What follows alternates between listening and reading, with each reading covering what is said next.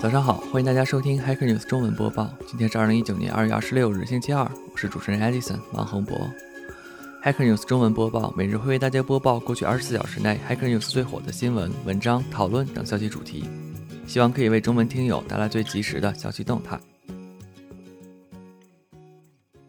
My Twitch Live Coding Setup，Twitch 上的直播编程越来越受人欢迎，也越来越多人在直播。这篇文章是一位很受欢迎的直播开发者 Nooncat 分享他的 Twitch 直播的设置，包括所用到的硬件、OBS 场景的设置、Twitch 扩展插件的选择等，非常的详细。H N 评论区大家讨论了为什么要直播编程，为什么越来越多人开始直播，以及之前非常出名的小黄鸭调试法，另外还有一些其他有趣的直播频道推荐。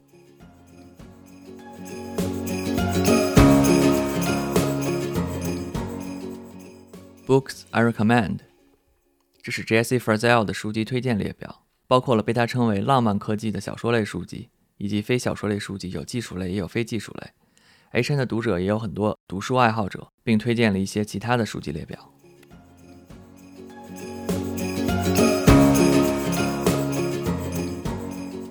Fastmail loses customers facing calls to move over anti-encryption laws. 澳大利亚反加密法案的通过开始显现它的影响。Fastmail 表示，由于该法案的通过，他们的客户正在流失，以及客户希望他们的服务可以转移到澳大利亚以外运营。澳大利亚反加密法案要求服务商在需要时可以为政府机构及情报部门解密其控制的数据，包括个人隐私数据。HN 评论区读者对这项法案也是吐槽无数，同时链接了其他受影响的公司的声明及相关信息。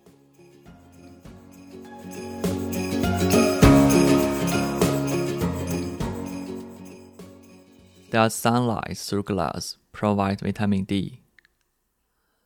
隔着玻璃晒太阳会不会产生维他命 D？我相信很多人都有这个疑虑。坐在办公室隔着玻璃晒太阳，是不是和直接晒太阳有同样的效果？专家解释说，由于玻璃大部分都有防紫外线功能，所以并不能促进皮肤产生维他命 D。H N 评论区大家都对这个问题也很好奇。有读者提到，即使隔着玻璃晒太阳，没有办法提供维他命 D。也还是有其他好处的，并列举了一些链接来说明。